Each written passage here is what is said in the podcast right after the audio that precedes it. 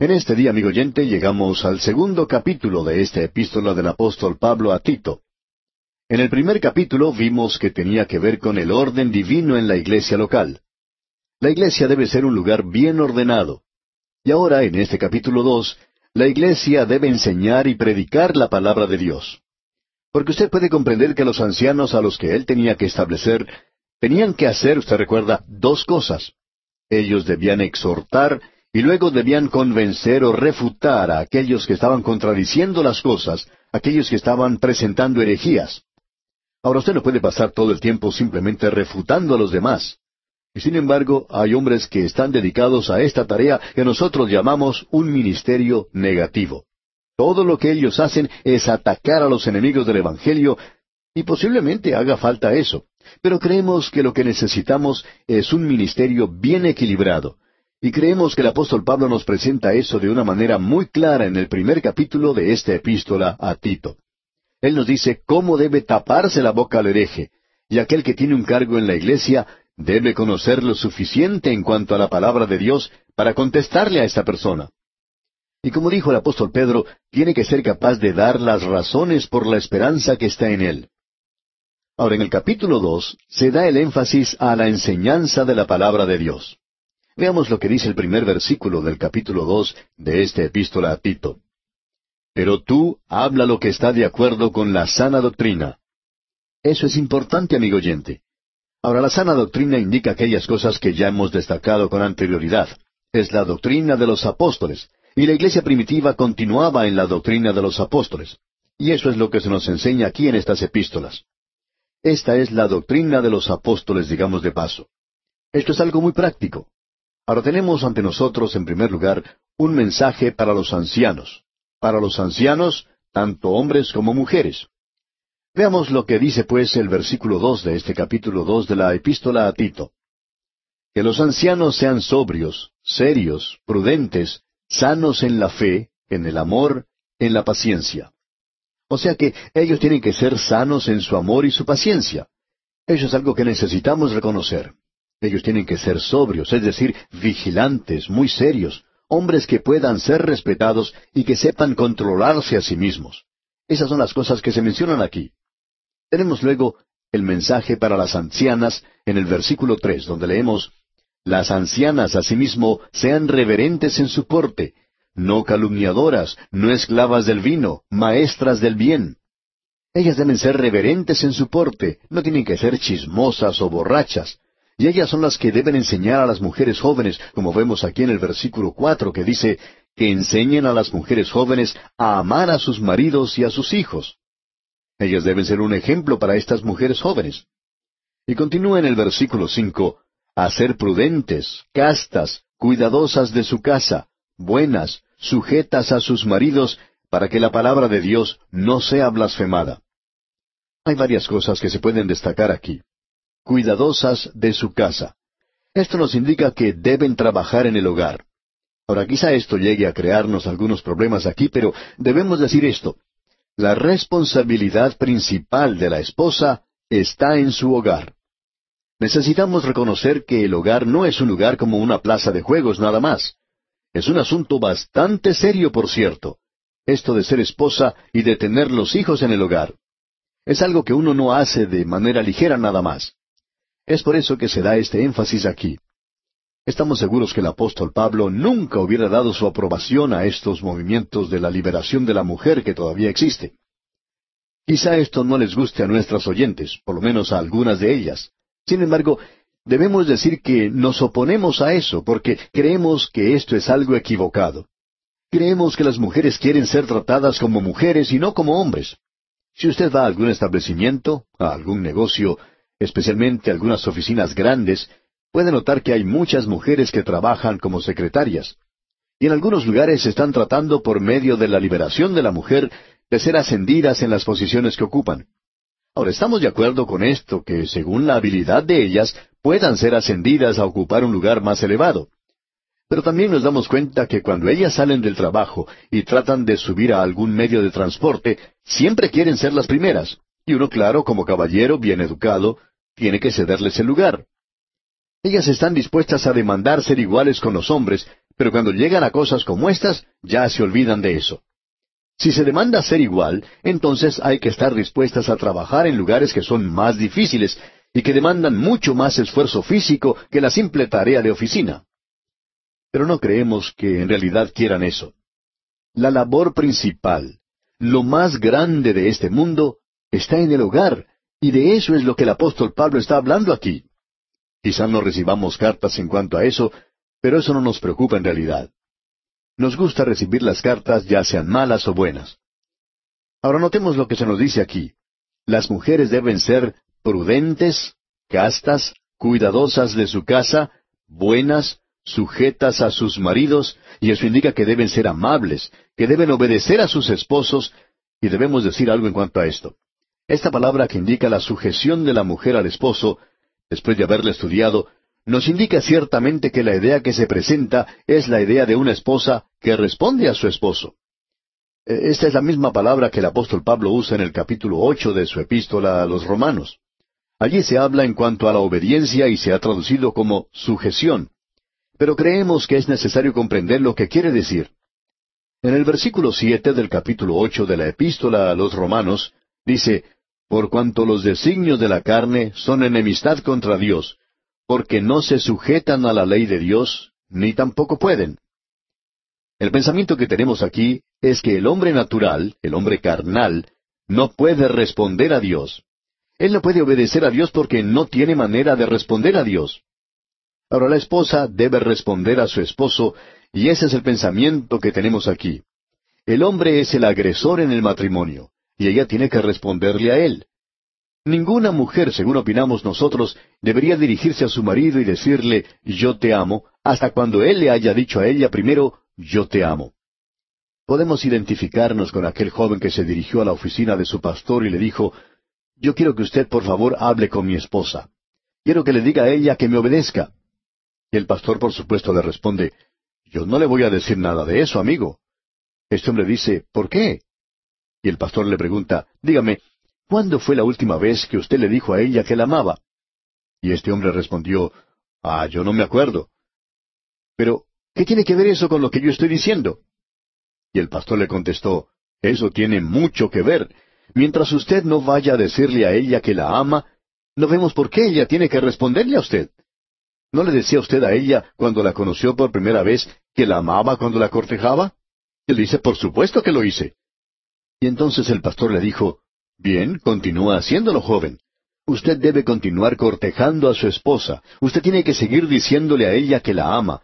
Y entonces ella le podrá decir a usted que ella le ama a usted. Y ella responderá a usted de una manera mucho mejor de lo que está haciéndolo ahora. Bueno, sigamos adelante porque aquí tenemos algo que es realmente maravilloso, como usted bien puede apreciar. Ahora el apóstol Pablo se dirige a los jóvenes. Aquí él se dirige a los jóvenes tanto hombres como mujeres. Leamos el versículo seis de este capítulo dos de la Epístola a Tito. Exhorta asimismo a los jóvenes a que sean prudentes. Y continúa en la primera parte del versículo siete, presentándote tú en todo como ejemplo de buenas obras. Como usted se da cuenta, este predicador, Tito, era un hombre joven. Entonces Pablo le está diciendo que debe ser un ejemplo, un modelo para los otros jóvenes.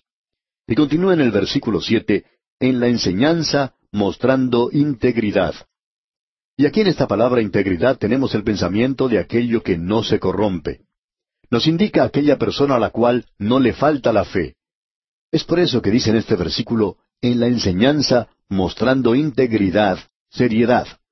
En el versículo ocho continúa diciendo, palabra sana e irreprochable, de modo que el adversario se avergüence y no tenga nada malo que decir de vosotros. Es decir, que uno debe permitir que por medio de la conversación se revele la clase de persona que uno es. Luego dice en el versículo nueve, en su primera parte, exhorta a los siervos a que se sujeten a sus amos.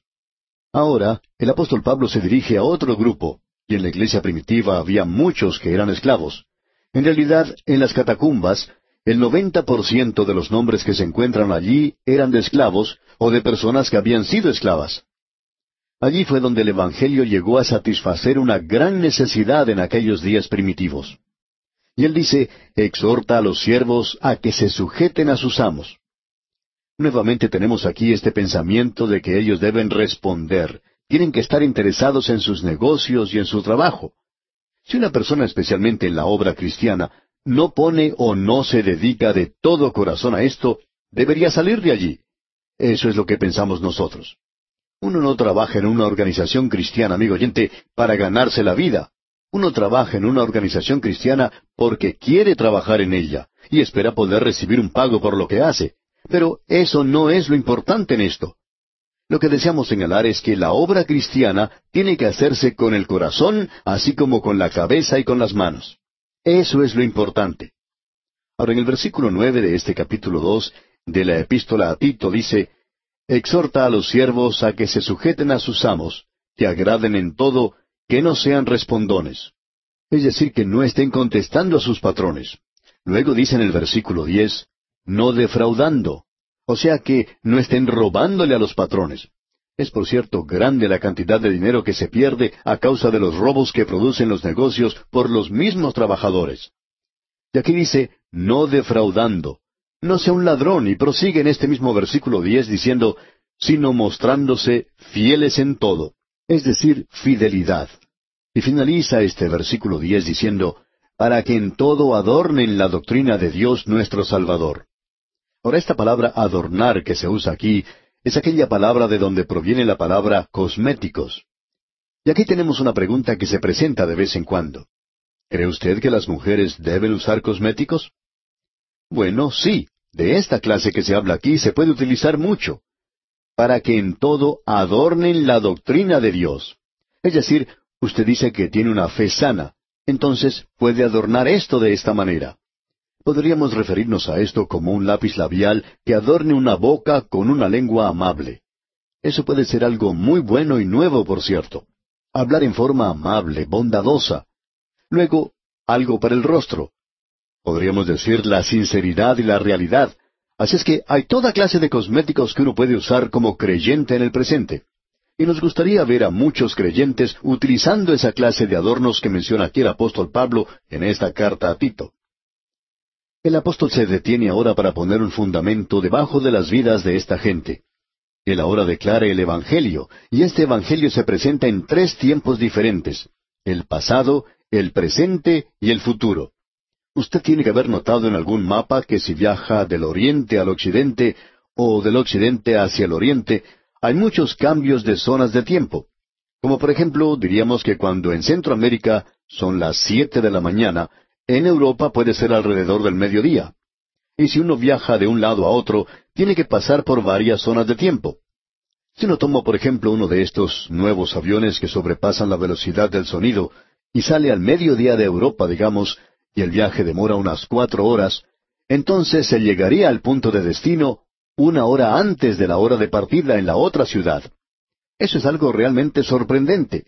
Pero aún más sorprendente y maravilloso es la gracia de Dios en el presente y se nos presenta también en tres zonas de tiempo, digamos. La primera se nos presenta en el versículo once de este capítulo dos de la epístola a Tito, donde leemos Porque la gracia de Dios se ha manifestado para salvación a todos los hombres. Allí se refiere al pasado. Luego en el versículo doce se nos dice enseñándonos que renunciando a la impiedad y a los deseos mundanos, vivamos en este siglo sobria, justa y piadosamente. Allí se hace referencia al presente. Y luego tenemos la tercera zona, es decir, el futuro, en el versículo trece, donde dice, aguardando la esperanza bienaventurada y la manifestación gloriosa de nuestro gran Dios y Salvador Jesucristo. Estas son las tres zonas de tiempo de la gracia. Tenemos aquí la gracia en tres zonas de tiempo. Ahora notemos lo que tenemos aquí. Leamos el versículo once. Porque la gracia de Dios. Pablo está diciendo, un momento por favor. Él dice, yo quiero colocar un fundamento debajo de ustedes, creyentes de Creta, porque lo necesitan. Quiero poner debajo de ustedes la doctrina de la gracia de Dios. Ahora, la gracia de Dios aquí es la forma en que Dios nos salva, y el Evangelio, amigo oyente, no es meramente un buen consejo. Cierto predicador decía en una ocasión, mi púlpito es un lugar para las buenas noticias, pero mi estudio, mi oficina, ese es el lugar para los consejos.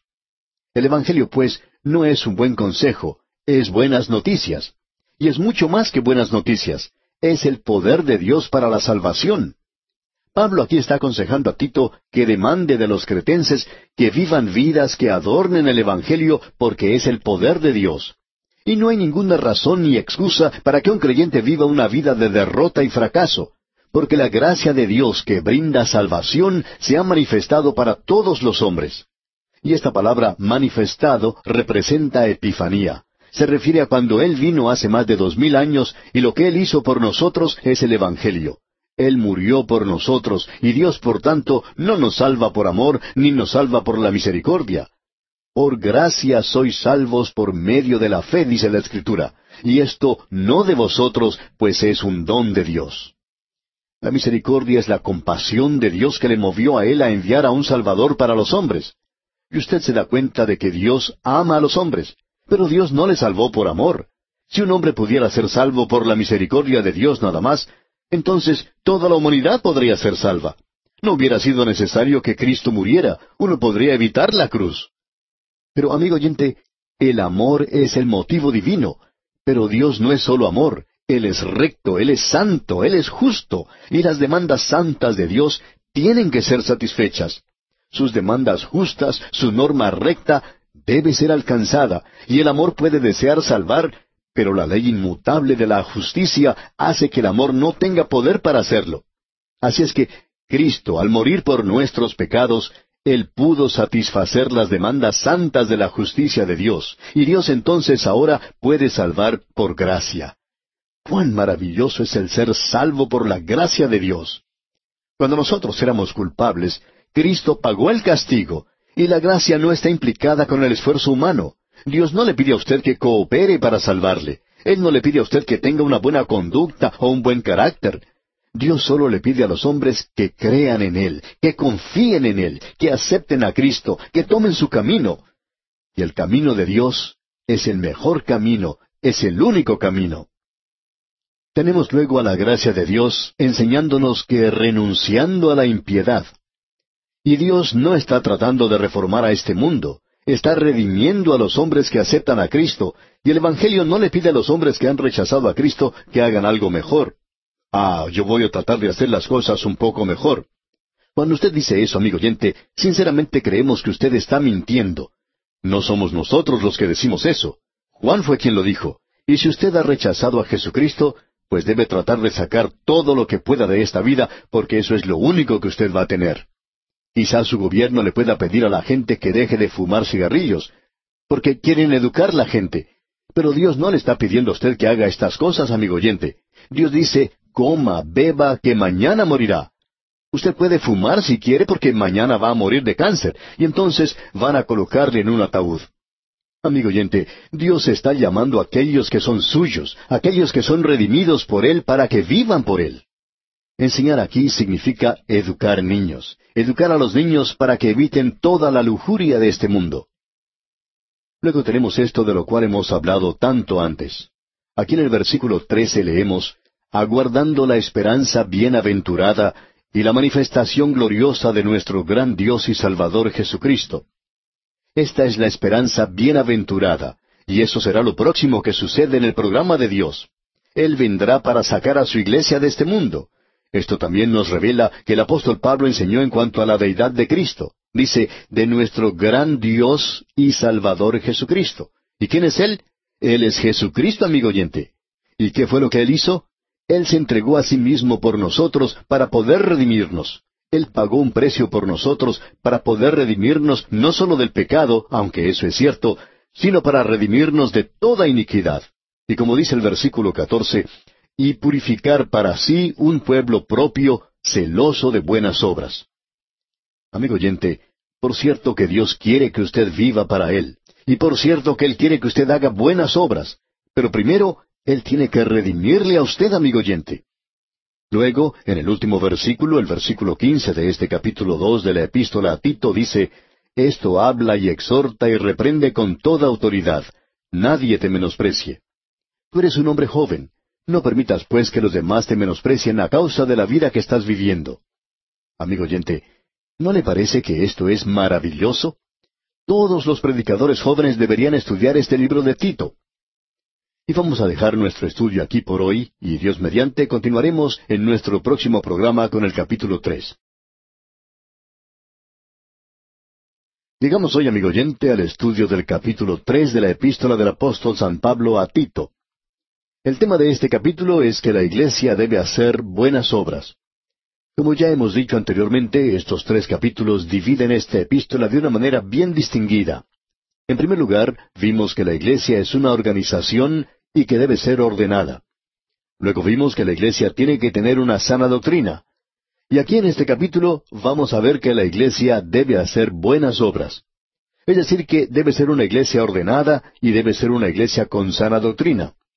Ahora, para ser una iglesia completa y que cubra todos los aspectos de la obra que Dios quiere para ella, la iglesia debe hacer también buenas obras. Ahora, en el primer versículo de este capítulo tres de la epístola a Tito, encontramos estas palabras. Recuérdales que se sujeten a los gobernantes y autoridades, que obedezcan, que estén dispuestos a toda buena obra. Lo primero que el apóstol Pablo menciona aquí es que los miembros de la iglesia tienen que ser personas que respeten las leyes. Es embarazoso cuando el predicador tiene que interrumpir algún servicio para informar a la gente que alguien ha estacionado su automóvil en una parte donde dice prohibido estacionar. En realidad esa persona está desobedeciendo las leyes de la ciudad. Y es necesario que los creyentes presten atención al hecho de que todo creyente debe estar sujeto a las autoridades y a los gobernantes. Creemos que un creyente debe obedecer las leyes del país en el cual vive, si ellas no están en conflicto o si no contradicen su deber y su relación con Dios, según el creyente lo ve. Ahora esto nos hace pensar en algo que creemos es muy importante e interesante porque puede ser de actualidad y se trata de lo siguiente. Si a un joven se le llama al servicio militar de su país, ¿debería ese joven ir a servir a su país de tal manera cuando en sus convicciones religiosas él piensa de otra manera? Bueno, puede ser que a este joven se le ponga en una posición bastante difícil y que hasta se le llegue a acusar de no ser leal a su país. Sin embargo, Puede haber posibilidades para este joven de servir en el ejército de su país sin tener que empuñar un arma para atacar al enemigo. Hay personas que tienen objeción a esto de llevar armas, y por cierto que pueden dedicarse a tareas en el ejército que no les obliguen a hacer estas cosas. Creemos que se debe hacer un esfuerzo para comprender a estos jóvenes. Aún así, nosotros debemos estar sujetos a los gobernantes y a las autoridades. La Iglesia debe enseñar esto, ya que es parte de los mensajes que deben ser dados dentro de las iglesias a sus miembros. Ellos deben ser obedientes a los poderes establecidos, y no es que seamos obedientes a la persona, es decir, a un hombre, sino al cargo que él representa. Reconocemos que hay algunos policías que actúan de una manera bastante ofensiva. Sin embargo, debemos reconocer también que los criminales actúan de manera brutal y cruel en el presente, pero nuestro deber es respetar ese uniforme. El hecho de que algunos se hayan comportado mal en el ejercicio de sus funciones no quiere decir que todos actúen de esa manera. Nuestro deber como creyentes es respetar el cargo que esa persona está ocupando y debemos hacerlo porque Él representa a ese sector de la sociedad que protege nuestro hogar y nos protege a nosotros. Amigo oyente, si no tuviéramos a estos policías, nos encontraríamos en una situación bastante precaria, por cierto. Ahora esto también nos presenta la cuestión de si un creyente debe o no debe entrar en la política. Bueno, creemos que el creyente individualmente debería estar en la política, pero no creemos que la Iglesia debe entrar en la política. Si tuviéramos un verdadero movimiento del Espíritu de Dios en el día de hoy, de la Iglesia saldrían hombres que podrían ocupar cargos en el gobierno en el presente. Esto fue lo que ocurrió en la época de Wesley en Inglaterra. Él se dedicaba a predicar el Evangelio y nunca trató de reformar al rey de Inglaterra o aún a la iglesia de Inglaterra. Él solamente se dedicaba a predicar la palabra de Dios y los hombres se convertían bajo su predicación. Y de allí salían hombres que podían ocupar altos cargos en el gobierno. De allí nació ese gran movimiento laboral que ayudó tanto a los obreros de esa época comenzó de este esfuerzo de parte del predicador Juan Wesley. Allí comenzó ese gran movimiento en contra del trabajo de los menores de edad. Es necesario tener personas creyentes en cosas como estas, Pero la Iglesia debe mantenerse fuera de la política, nunca debe involucrarse en esto como una organización. Y lo que el apóstol Pablo dice aquí de recuérdales indica que esto tiene que dirigirse a las personas nada más. También dice que debe estar dispuesto a hacer toda buena obra. Y aquí en este capítulo a la iglesia se le dice que las personas que la forman tienen que estar dispuestos, tienen que estar deseosos y que tienen que aprender a realizar buenas obras. Ya vamos a ver eso al continuar en nuestro estudio. Ahora en el versículo dos de este capítulo tres de la epístola a Tito leemos que a nadie difamen, que no sean pendencieros, sino amables, mostrando toda mansedumbre para con todos los hombres. La iglesia no solo tiene que estar lista, sino que tiene que haber una preparación, un gran deseo de hacer eso. Y también se nos presenta el lado negativo, que no debemos hablar mal de ninguna persona. Y según comprendemos esto, se nos está indicando aquí que no debemos repetir los chismes. Alguien ha dicho que es imposible creer lo que uno ha escuchado hoy, pero uno lo puede repetir. Y de eso es de lo que Pablo está hablando aquí. ¿Tiene usted pruebas de lo que está diciendo en cuanto a otra persona? También se dice que hay personas que creen cualquier cosa si uno se les susurra al oído. Tenemos que poner mucho cuidado de no hablar mal de ninguna persona, es decir, a no ser que tengamos pruebas, a no ser que sepamos por seguro de lo que estamos hablando. Y entonces creemos que puede ser señalado. Usted recuerda que el apóstol Pablo hizo esto cuando estaba hablando en cuanto a Demas, de que él le había abandonado y que amaba más las cosas del mundo. A él no le preocupaba decir una cosa así que era cierta. Luego notemos lo que aquí se dice en el versículo tres. Porque nosotros también éramos en otro tiempo insensatos. Y este es un cuadro de la persona que no es salva. Este es un cuadro de lo que era nuestra condición antes. Leamos todo este versículo tres del capítulo tres de la epístola a Tito. Porque nosotros también éramos en otro tiempo insensatos, rebeldes, extraviados, esclavos de concupiscencias y deleites diversos, viviendo en malicia y envidia, aborrecibles y aborreciéndonos unos a otros. Amigo oyente, ese es el cuadro del mundo perdido de hoy. Y usted puede ir a cualquier vecindario, también puede usted ir a un barrio o entrar en un hogar donde vivan personas que no son salvas, o a algún negocio, o a alguna oficina, alguna fábrica, y estas son las cosas que usted puede apreciar allí. Y desafortunadamente hasta se pueden apreciar estas cosas en algunas de nuestras iglesias en el presente. En esos lugares uno puede ver la envidia, hasta odio, y aún así esta gente puede hablar de amarse el uno al otro. Sin embargo, los chismes corren como reguero de pólvora. La gente se divide en pequeños grupos para comentar en cuanto a los demás, y sin embargo también habla de los sanos que son en cuanto a la fe. Amigo oyente, esta clase de gente es una desgracia verdaderamente para la causa de Cristo hoy. Este es el cuadro de la persona que no es salva. Y no debería ser un cuadro de su iglesia y de la mía. Ahora el versículo cuatro de este capítulo tres de la epístola a Tito dice, Pero cuando se manifestó la bondad de Dios nuestro Salvador y su amor para con los hombres, y luego sigue diciendo en la primera parte del versículo cinco lo siguiente, nos salvó no por obras de justicia que nosotros hubiéramos hecho.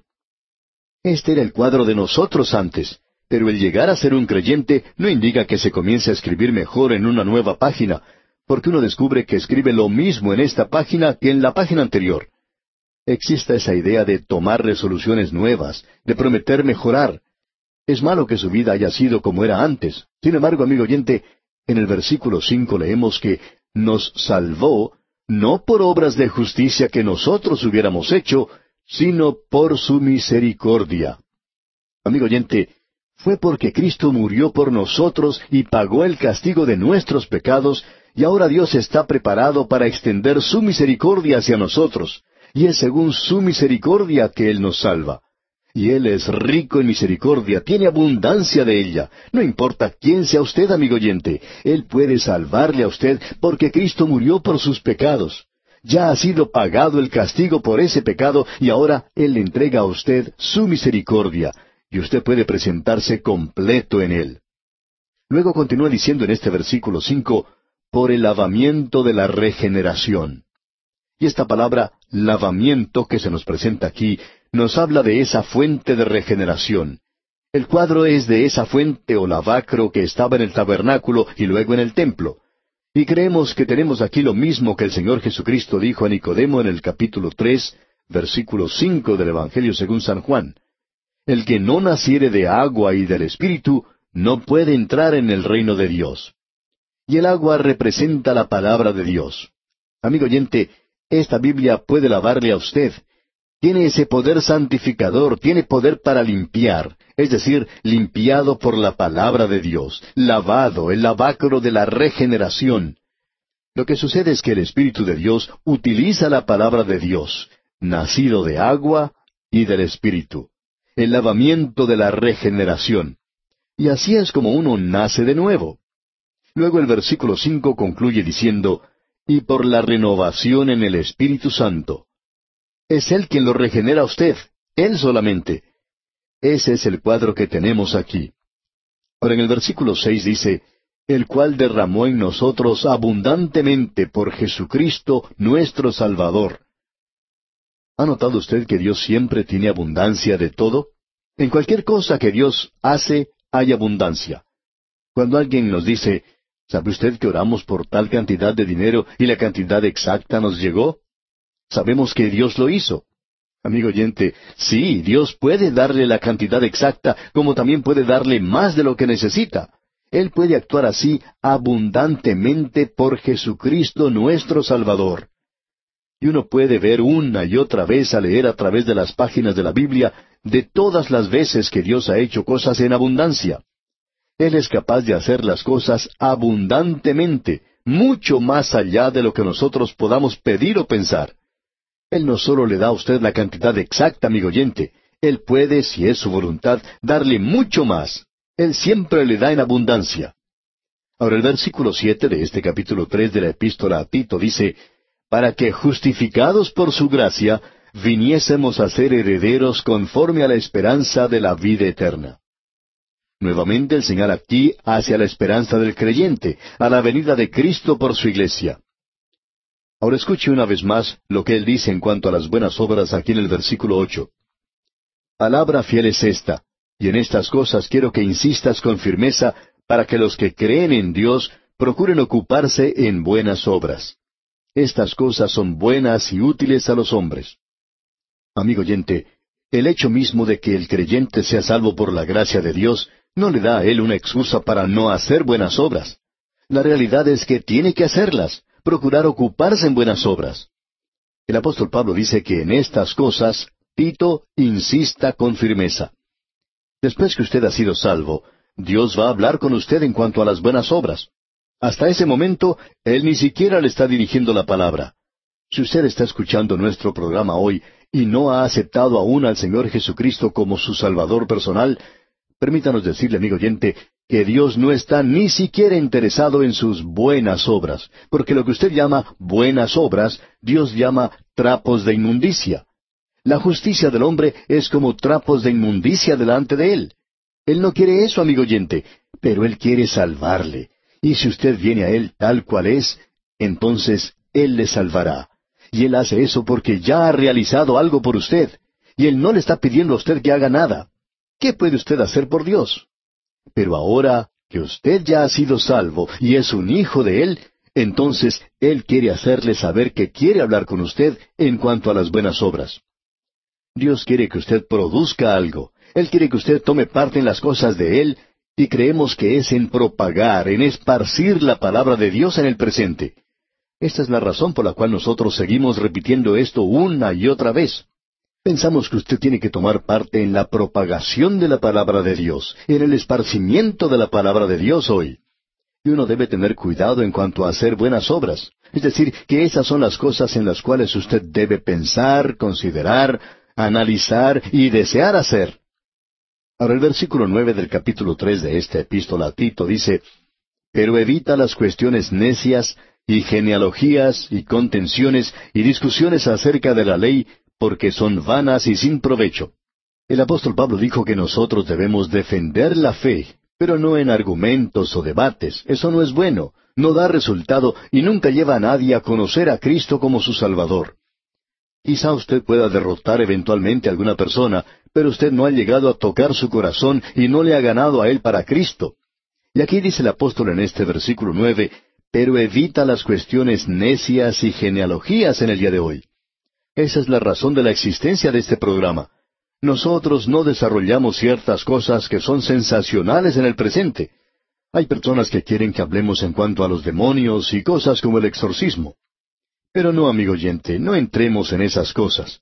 Preferimos mucho más hablar en cuanto al Espíritu Santo que puede morar dentro del creyente.